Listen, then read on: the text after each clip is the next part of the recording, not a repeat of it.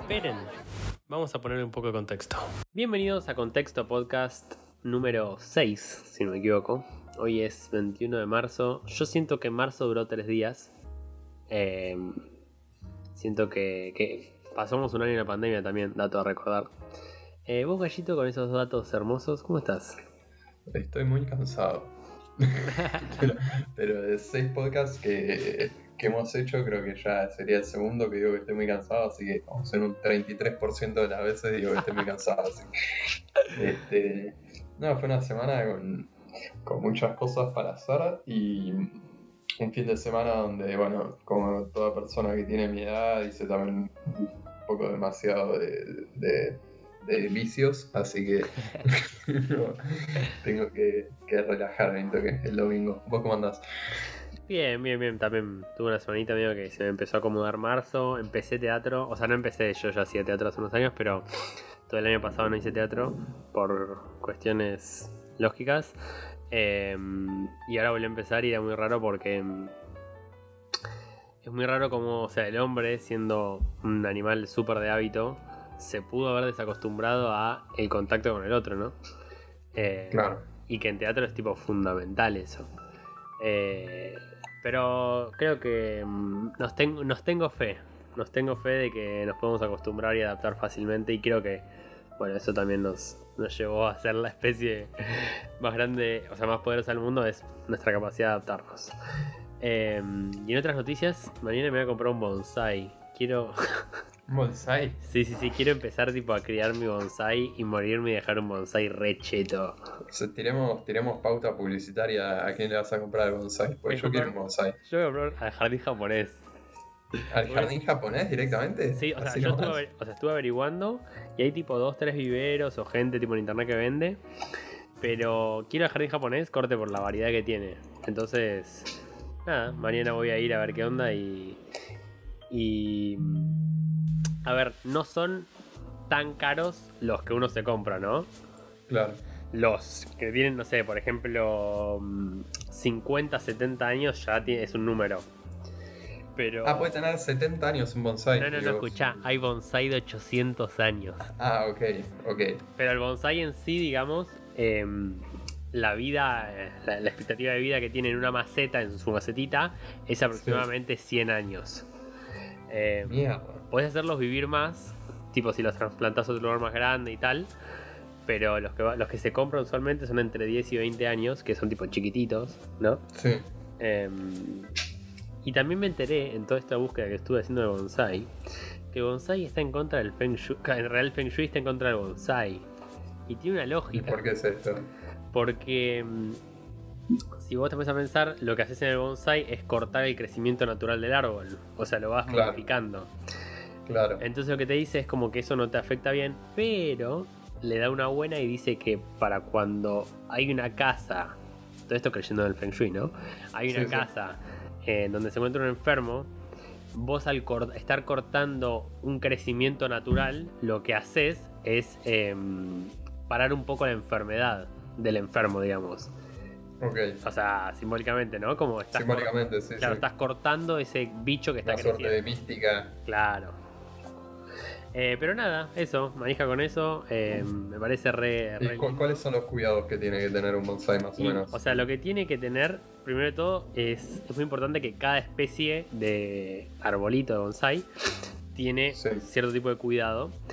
Pero mm, en general, o sea, se hace un trabajo que yo no, no conocía, la verdad. Se hacen dos tipos de trabajo. Uno es sobre las ramas que van saliendo. Que en realidad vos lo que haces es las vas tipo guiando hacia donde vos querés que vayan con un cable enredándolo. O Como sea- si estuvieras haciendo una enredadera y Claro. necesitas que no vaya por lugares que no querés. Exacto. Y otro que es súper eh, complejo, que es que vos tenés que ab- o sea, abrir el bonsai desde la parte de abajo, o sea, tenés que agarrar las raíces y la tierra, Las raíces, sí. sí, y ir como cortando las raíces que están feas. Eh, O sea, que yo-. Sí, sí, sí, alto, alto. Eh, o sea, no sé, me encanta, vamos a ver qué onda. Eh, está bueno como Se tener algo así, cuidarlo. sí, sí, duraba dos, duraba dos podcasts. Bueno, chicos. bueno, chicos, ¿vieron mi aventura del bonsai? Llegó a su fin rápidamente. Me lo comió el gato. Se me cayó café, 10 litros de café. Ponele, yo sé que si tengo una. que, que me encanta el un bonsai, pero sé que mi gata lo haría mierda. Porque yo tengo una plantita que simula ser un bonsai. De, de hecho, está al lado mío en este momento, en mi escritorio, pero es de mentira. Ah, es de mentira.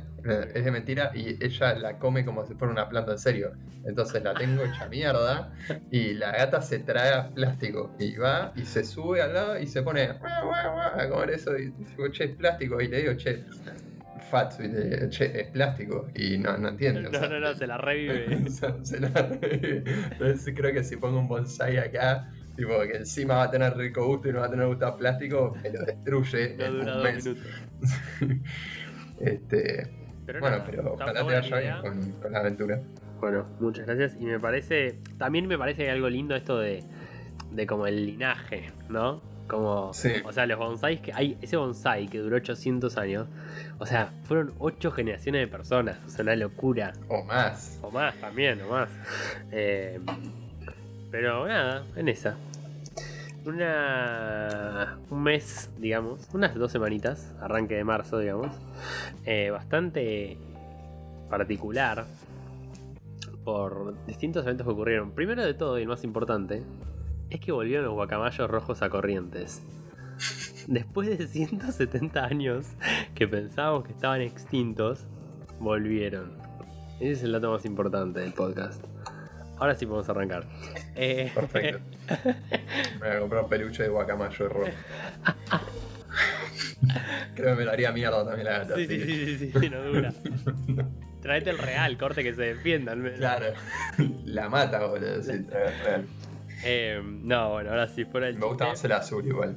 Sí, sí, sí, sí, sí. Igual, ojo de datos también. El azul no existe en la naturaleza, ¿eh? ¿Cómo que no existe en la El naturaleza? azul azul, el azul que conocemos, no existe. Es inventado por el humano. Ah, ok. O sea, existe. No, bueno, o sea, sí, sí existe porque no es. No, no, no es, o sea, es tangible, digamos, pero. Pero no lo encontrás en la naturaleza. Corte, el azul que es tipo numeral 000 o. O sea, el. Sí, sí, el que es azul, azul, el que Azul. es todo azul. Claro. O sea, Es son todas Guacamayo variaciones. Jacinto se llama. Mira. Ya eh, hasta Es viene todo azul, o sea, es azul, azul.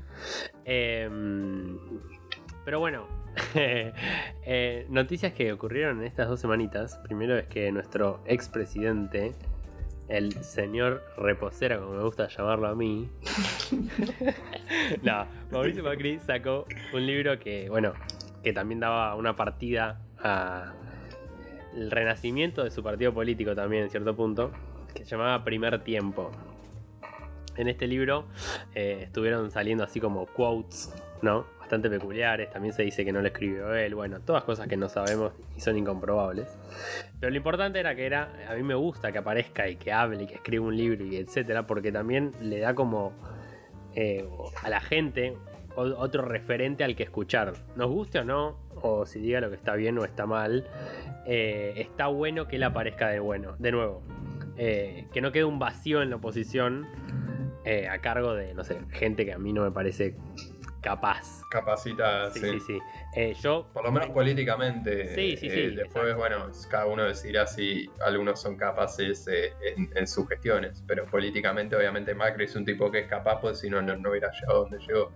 exactamente, eh, yo tengo mis diferencias con Mauri, pero es sería una tontería de mi parte minimizar el hecho de que fue presidente. No solo eso de un país, sino también de un club y también de una ciudad, de las ciudades más importantes del mundo. Eh, entonces, nada, es muy importante, aunque, aunque parezca joda, que él vuelva a aparecer y que vuelva también a darle un rumbo.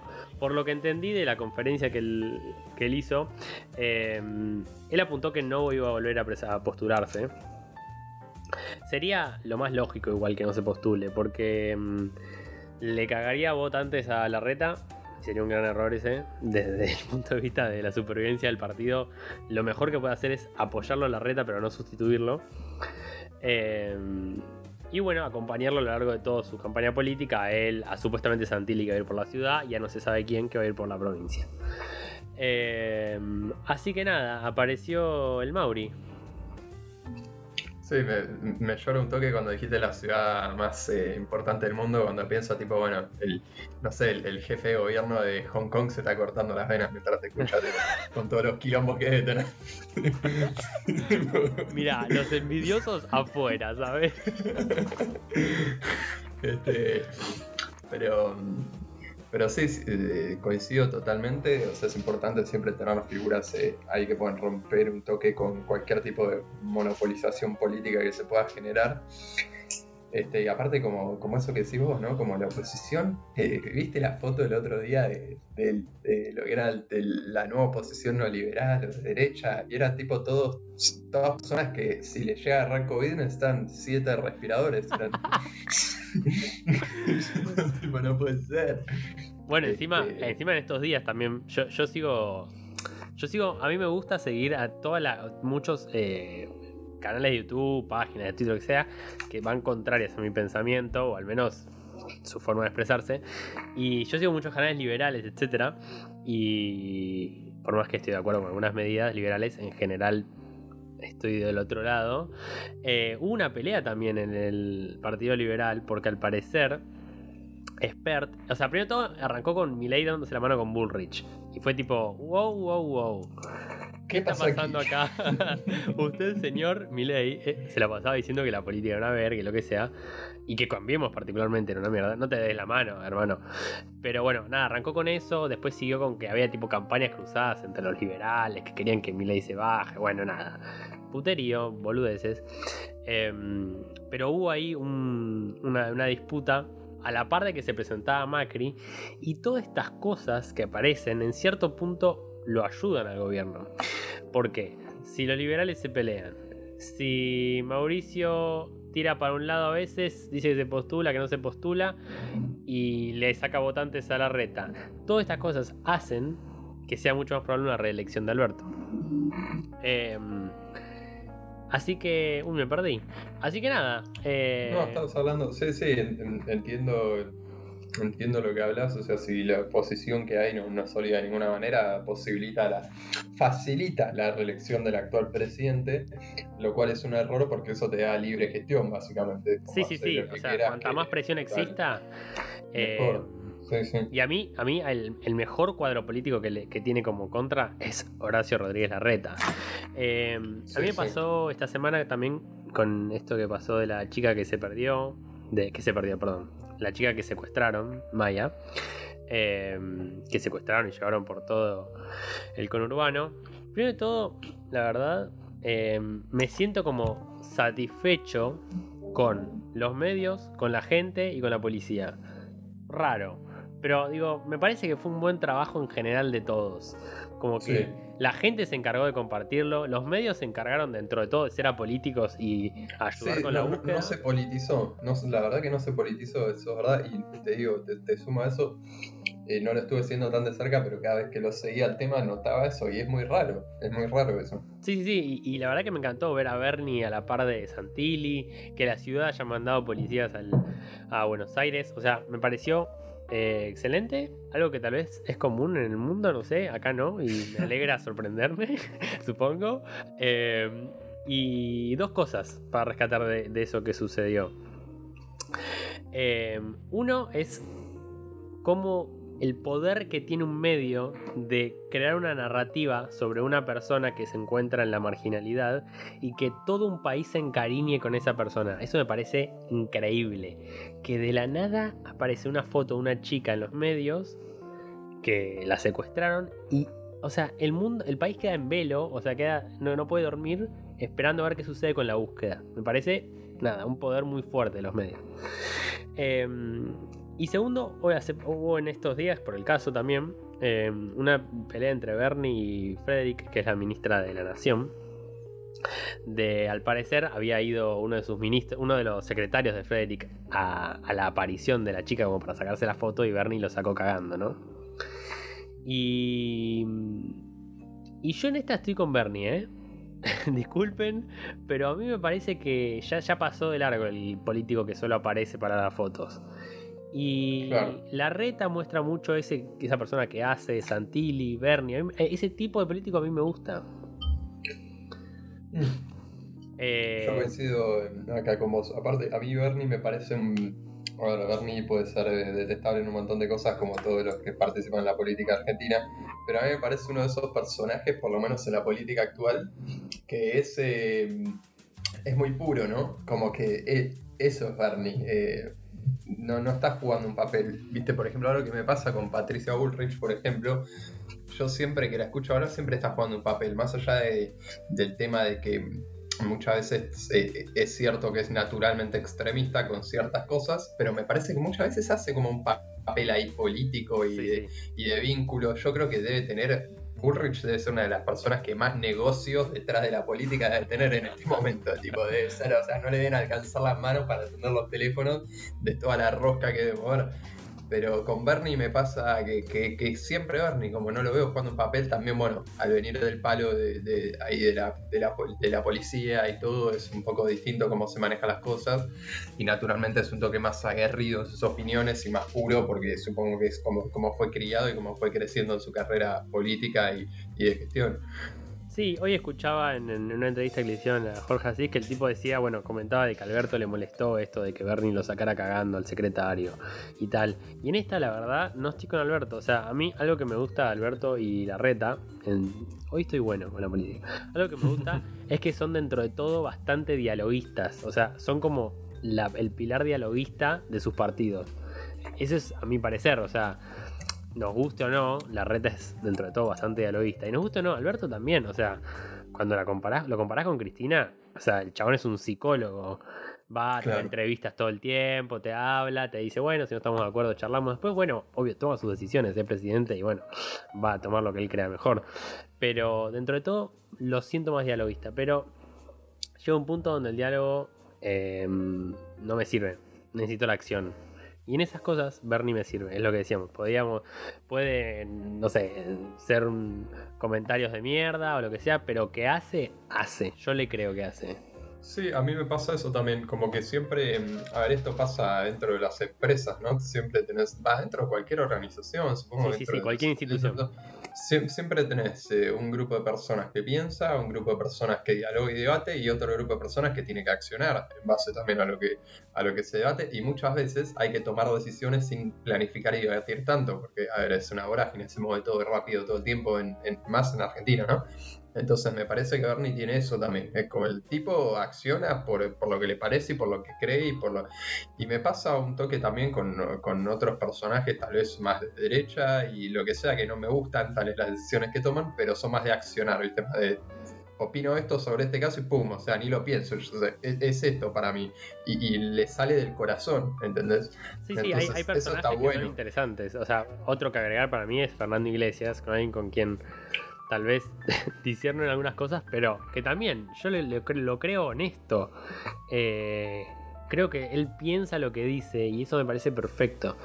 Y creo que está apareciendo más de estas. em, de este tipo de personajes en, en la política y bueno, mejor. Cuanta más honestidad haya, más vamos a avanzar y, y cuanto más, también algo que se hablaba ahí, ¿no? En, que lo llamaron a una entrevista a Bernie y le preguntaron sobre qué pensaba de la vida de Maya y él decía, estamos debatiendo, si yo me peleé o no me putié con alguien, en vez de debatir cómo carajo solucionar la marginalidad de, de este tipo de personas, ¿viste?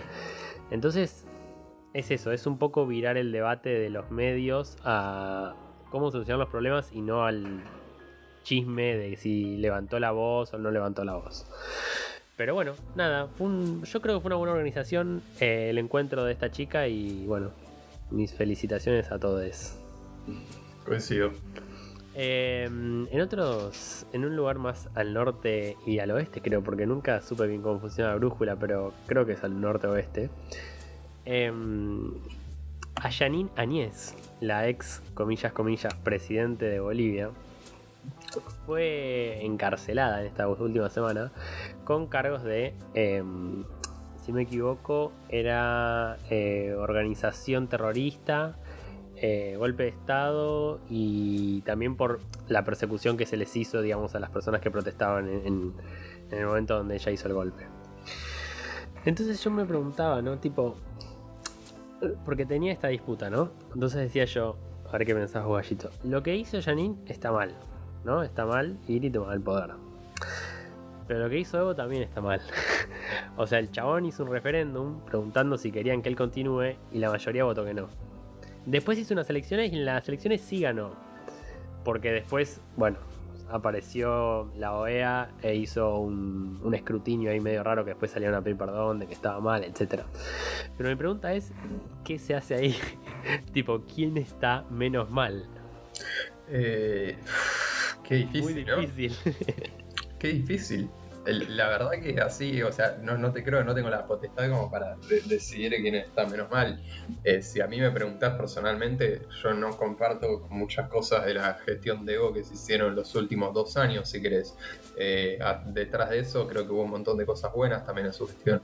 Es como y, bueno, después lo que son las elecciones en Sudamérica, o sea, no, hay ni que hablar, ¿no? Me parece que las elecciones eh, gana el que mayor poder político tiene, no, no gana eh, la, o sea, no, no, elige la gente, esa es la realidad, o sea, vamos a decirlo así, porque o sea, hoy no, es que tenemos, eh, como se dice, 10 millones de seguidores y tenemos que, que, seguir cierto lineamiento de lo que decimos, si lo decimos de cierta manera o no.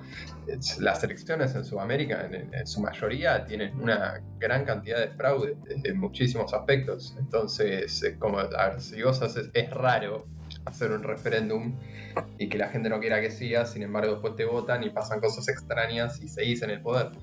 Sí, eh, totalmente. Ah. Y no solo, eh, no solo gana el que tiene más poder político por término de, tal vez de corrupción, sino porque lo que sucede es que mucho, mucha cantidad de votos sale de sindicatos, de mm, organizaciones sociales, de ahí salen pero millones y millones de votos y esos sindicatos, organizaciones sociales, eh, grupos de, ese estilo son manejados también por el poder de turno.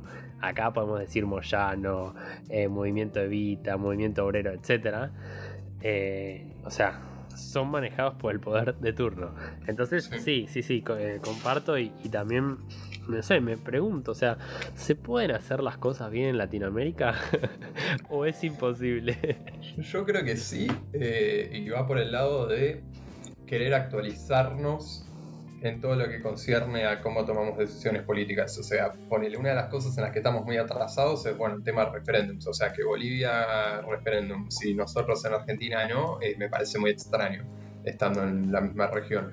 Eh, nosotros en eso tenemos que avanzar y tenemos que empezar a, hacer, a permitirle a la gente participar más, tal vez desde las decisiones más básicas. A mí me gustaría, por ejemplo, voy a hablar de la ciudad acá, eh, yo estoy en el barrio de Belgrano, me gustaría que, por ejemplo, para ciertas decisiones que se hagan con el presupuesto que hay definido para lo que es la, la comuna el 13, que es donde estoy yo, eh, se hagan consultas a los vecinos. ¿Y por qué no consultas vía mail? ¿Por qué no, por qué no hacer una encuesta y que te ofrezcan qué prefieren? ¿Cambiar los tachos de tal zona? O sea, tenemos este presupuesto que ni siquiera me tenés que dar el número, pero ¿qué prefieren? ¿Cambiar los tachos de acá?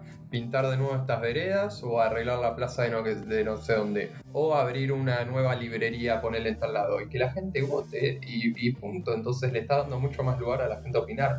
Me parece que ese es uno de los primeros caminos para, para, para encontrarle soluciones a la política de Sudamérica y después, bueno, digitalizar también el tema de las votaciones, ¿no? Pero no hablando ya de, votaciones de IC, de simple referéndum o selecciones de este tipo de cosas, sino eh, votaciones de elecciones. Eh, eso es, hora, es hora ya, no podemos. En su momento Macri lo quiso impulsar y se le convenció a la gente, no sé de qué manera, de que había más chance de que haya fraude en una votación es así. No sé a quién le puede caber en la cabeza hoy en día de que eso sea posible, pero gente calculo que no tendrá conocimiento suficiente para entender cómo funcionan los algoritmos y las, eh, los números encriptados.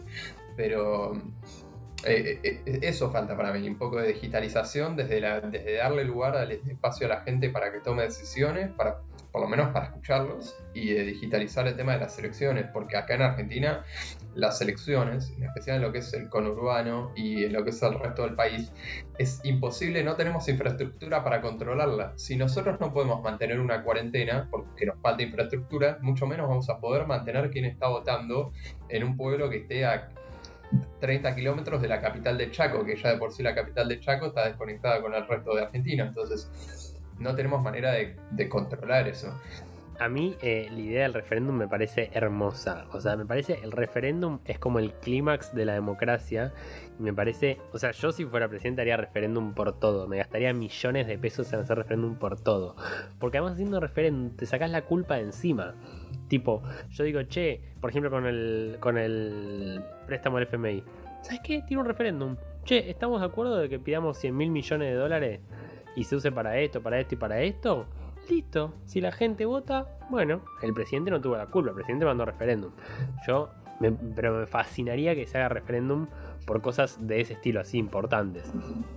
Después con lo de la digitalización, a ver, em, es un problema, porque tenés fraude, yo creo que tenés, o sea, tenés un fraude muy, muy probable en, en la votación física, digamos, en la que hacemos hoy en día, pero no te voy a des- no te voy a, no pongo las manos en el fuego por la digital, a eso voy. No sé si es por desconocimiento mío, pero no sé si pongo las manos en el fuego. Yo me gustaría, sí, que se vuelva digital. Eh, también me gustaría aprender más y eso está en mi, en mi, a mi cargo. Pero sí, y además, mira, mira qué loco, ¿no? Mira como dos medidas de dos gobiernos totalmente opuestos irían de la mano. Por ejemplo, ¿qué pasaría si agarramos y le damos el plan conectar, que a mí me parece un gran plan, de darle computadoras a los pibes, y a la vez impulsás eh, referéndums digitales, estilo del gobierno de Macri que quería hacer? O sea, él lo quería hacer con las votaciones, pero bueno, referéndums digitales de, como decís vos, che, gente del Chaco, quieren que se invierta tanta guita y se haga esto, esto, esto, y la gente vote. O sea, repartís dispositivos por todos lados y que la gente vote. O sea, usarías la tecnología eh, para democratizar. O sea, el, el el voto es lo que nos hace iguales. Y como decís vos, muchas veces los votos están controlados en gran parte por partidos políticos, etc. Entonces, tal vez digitalizarlo lo democratizaría. Sí, coincido, coincido, pero bueno, eh, a ver, estamos a años luz de que el Congreso decida que, tenemos que ir por estos caminos. Es como el Congreso está en cosas en el chiquitaje, en debatir eh, pelotudeces, vamos a decir la verdad, o sea, eh, es, imposible que le dediquen tiempo mental a este tipo de cosas que son decisiones importantes a largo plazo para el futuro del país, porque aparte no les conviene, o sea, mirá si al, político le conviene hacer un referéndum de ese tipo. Imagínate el, imagínate el político que cobra guita de embarrar licitaciones para que le salga un amigo de él. Imagínate preguntándole a la gente si la gente quiere que se haga esa obra o no. No existe, o sea, no- porque vive de eso. Entonces le- la gente va a decir, che, tenemos 10 mil millones de presupuesto que vos te metes en un cosa y decís, che, con esto podemos hacer 5 horas. Pero ellos te dicen, tenemos 10 mil millones de presupuesto para hacer un puente al, puente al Sina, no sé, ¿lo hacemos o no? Y el político necesita que salga, porque de esos 10.000 se va a llevar dos. Entonces, eh, imagínate la gente le dice, che, no, no, no queremos que se gasten 10.000 pe- 10.000 millones en eso, queremos que lo gasten en eh, abrir más escuelas, ponele, y hospitales, y, y en pagarle más a los médicos, ponele. Imagínate eso, imagínate que la gente vote No, no, en aumentar los Sería, sueldos de los- sería caótico, o sea, tipo, los políticos yendo por un lado, la gente para otro. O sea, Claro, o sea. sería un suicidio político, Sí, básicamente. es eso, es, es eso, es un suicidio político, pero es lo que sería bueno para la gestión de, un país, ¿no? Pero No, bueno, no, totalmente, o sea, agarrar, o sea, digitalizar toda la Argentina, darle dispositivos de votación a todo el mundo, no sé cómo sería, si un celular, una compu o un aparato que esté en la calle, yo qué sé. Em, sería increíble igual, ¿eh? me encantaría ver eso. Todo el tiempo así, pla, pla, votando. Y es más, que agarre, escuchá, escuchame Alberto, escuchame. Eh, que estos dispositivos, tipo, cuando tiren la medida, corte, si invertimos, no sé, mil millones en este puente, va a suceder esto y esto y esto. Corte, dar los resultados de qué pasaría si invertís en cada cosa. Sí, obvio, bueno, eso ya es súper específico. Eh, cambié, cambié recién mi micrófono, creo que estaba con el micrófono de la compu y se me tiene que escuchar un poco mejor ahora. Sí, sí, sí, sí. Este, pero pero se te escuchaba bien igual también, ¿eh? Ah, bueno, Em, bueno, menos mal. Este, mm, Pero bueno, bueno, estamos sí. soñando, sí, sí, estamos, estamos, soñando. estamos soñando. Estamos- Utopía. Eh, pero bueno, nada, cuestión. Sucedió esto de, de Janine, que cayó presa. Y, y fue como muy obvio, ¿no? Tipo, sube el otro gobierno, ¡tum! Preso a, quien era opositor. Ojo, estamos de acuerdo. Hiciste un golpe de Estado, tenés que ir adentro, no gusta o no. tenés que hacerlo. Eh, ahora tengo otra pregunta más polémica y es, ¿qué onda los mandatos infinitos? O sea, en nuestro país tenemos un caso muy, muy claro ahora que está apareciendo, que es Formosa. Tenemos otro caso que se le acerca, que es la ciudad de Buenos Aires, no guste o no. Ahora, mi pregunta es, ¿qué onda los mandatos infinitos? Ah, yo tengo una disputa en mi cabeza, ¿no? Y siempre la tuve es, che, si un gobierno lo hace bien, ¿por qué no se podría quedar? ¿No? No sé, te, te tiro un ejemplo, y es, el año pasado China terminó por, por primera vez en la historia con la indigencia. O sea, con, el, con la indigencia no, pero con el hambre en general, y a la par de la indigencia, ¿no? Pero con el hambre. Ya nadie sufre hambre. ¿No? Y esto lo logró, claramente, un, un gobierno autoritario, eh, que, se parece a una dictadura porque no hay casi elecciones. Eh, entonces la pregunta es esa, ¿qué onda los gobiernos indefinidos? ¿Sale bien o sale eh, mal? ¿O mal es sal? ¿Qué, pregunta? Otra pregunta también como... Eh, a ver, podemos ir al gobierno más importante en la historia, creo, de todos los países, a mi parecer, que es el gobierno del último mandatario de Singapur, agarró un país que estaba totalmente quebradísimo y hoy es creo uno de los 10 países con el GDP más alto del planeta y es un es, es, desagradable, es una locura ese país, tipo de eh, tecnológicamente y todo, de hecho tienen hasta su, su, pequeño Silicon Valley ahí en Singapur, o sea, es una locura. Ah, han invertido, claro, han invertido muchísimo en tecnología eh, entonces, bueno, se dispararon. Y el tipo la vio y fue un dictador y estuvo más de 35 años. Y estuvo cuando no existía la tecnología que estaba ahora. Entonces empezó a invertir, em, invertir cuando no, no, existían las cosas que existen ahora. Entonces se disparó. Eh, y esa fue una dictadura. Y ahora no, no sé cuándo fue los últimos cambios de mandato que tuvieron ahí. La verdad que no estoy al tanto. Pero una vez había mirado un documental justamente de cómo fue la gestión de este tipo. Y vos decís, bueno, en esos casos es como. A ver, yo creo que sigue estando mal. O sea, yo, creo que. Eh, o sea, creo que en este caso sí el fin justifica los medios. Eh, o sea, que voy a decir que sí, porque la realidad es que si el cambio es para mejor, lamentablemente el fin lo justifica. Pero no, deja de estar mal esa parte, como decir, no, es que está todo mal, no, che, pero esa parte está mal. O sea, lo ideal sería que la gente te pueda seguir votando. Pero ahora, antes de que, de que sigas vos, te respondo. Lo que puede llegar a pasar es que en países donde son sumamente políticamente corruptos, la única estabilidad que le puede traer una buena gestión es mantenerse en el poder por la fuerza. Esa es una realidad también, porque si no, tal vez el poder político, eh, como es una buena gestión y los políticos no se pueden estar llevando su porcentaje de comisión, te van a tratar de voltear. Entonces es re complejo lo que planteas, es como no, no, no, o sea, totalmente de acuerdo. No hay, no, hay, no hay lamentablemente una respuesta que digas, listo, es así, porque es un arma de doble filo. O sea, te puedo dar un ejemplo de crecimiento que es una locura. O sea, si vos lo pensás, los últimos 100 eh, años decís, listo, Estados Unidos estaba número uno, tranquilo en el puesto, y de la nada llega China hace 30 años y te pasa el trapo. O sea, te pasa el trapo. Los tipos creciendo a, un, a una cantidad de, de por ciento, una locura produciendo, llevándose a las empresas de Estados Unidos. O sea, eh, Apple creo que estaba poniendo más empresas, o sea, más fábricas allá que en el mismo Estados Unidos, que es donde, de los demás, donde más vende. Entonces, pero después tenés un lugar como Venezuela, donde tenés un mandatario totalmente que es una, o sea, una dictadura, no hay otro nombre, es una dictadura, que el gobierno indefinido fue para mal, ¿no? Entonces tal vez habría que ver si eh, o sea, cómo, controlar un gobierno indefinido, ¿no?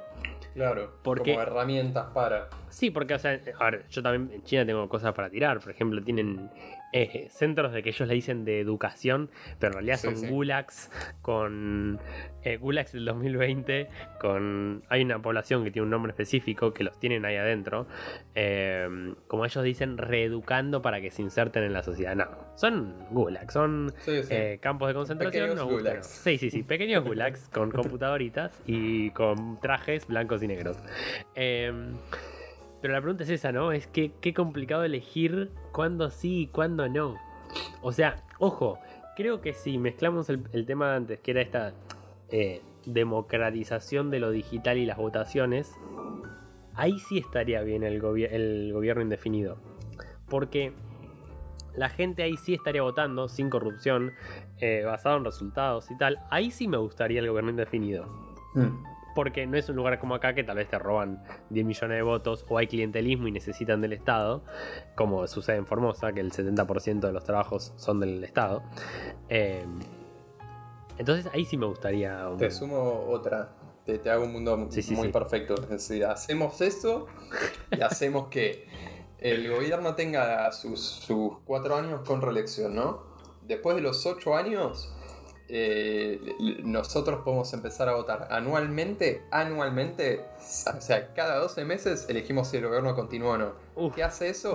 Que esté en una en, en una campaña continua el gobierno. Tiene que dar resultados, tiene que Todo el rendir tiempo. resultados. Claro, ¿entendés? Siempre va a tener que dar resultados. No, ya no tenés, tipo, bueno, cuatro años, no, che, tuviste ocho años de gestión.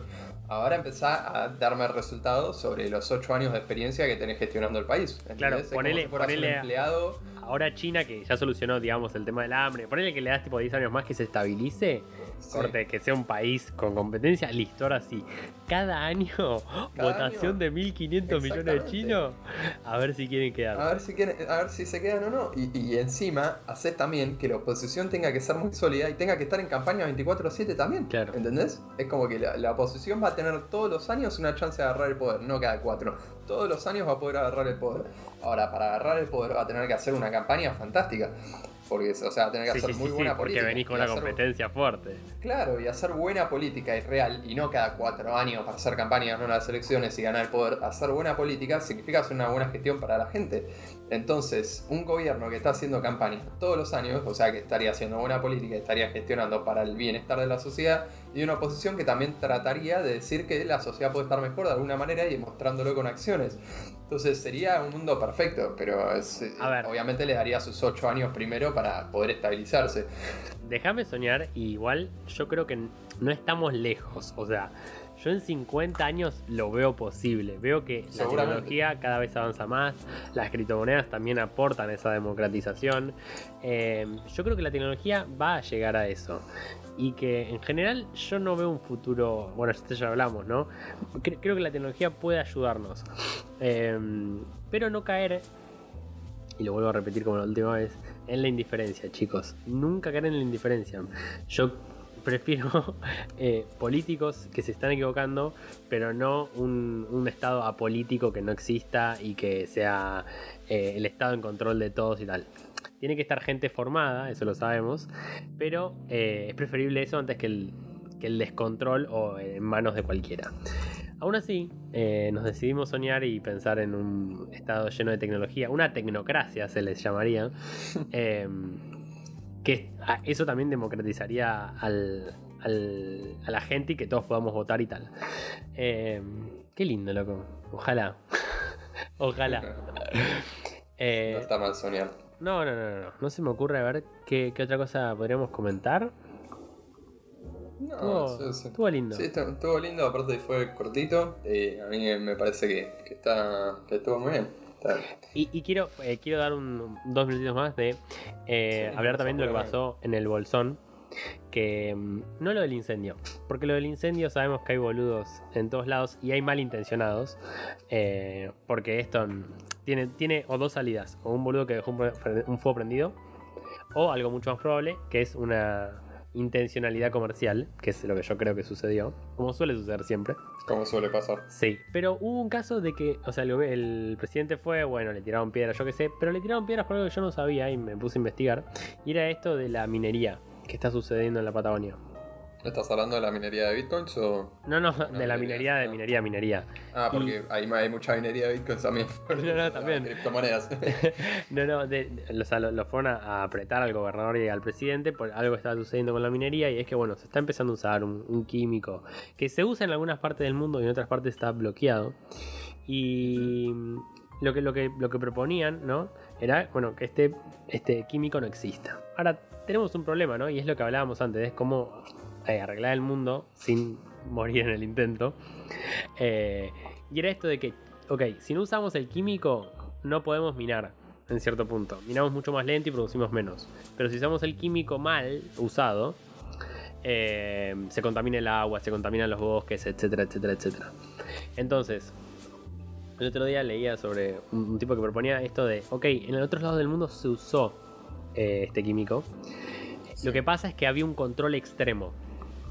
Y volviendo, miren esto, miren cómo linkeamos con el otro podcast, al fondo del pueblo, eh, es muy importante que haya terceras fuerzas en instituciones para poder controlar estas cosas. Porque ¿qué es lo que pasa? La empresa le va a poner guita al gobierno, el, actual, digamos, para que no joda y que puedan seguir minando. Ahora, el fondo del pueblo hubiera defendido en ese caso.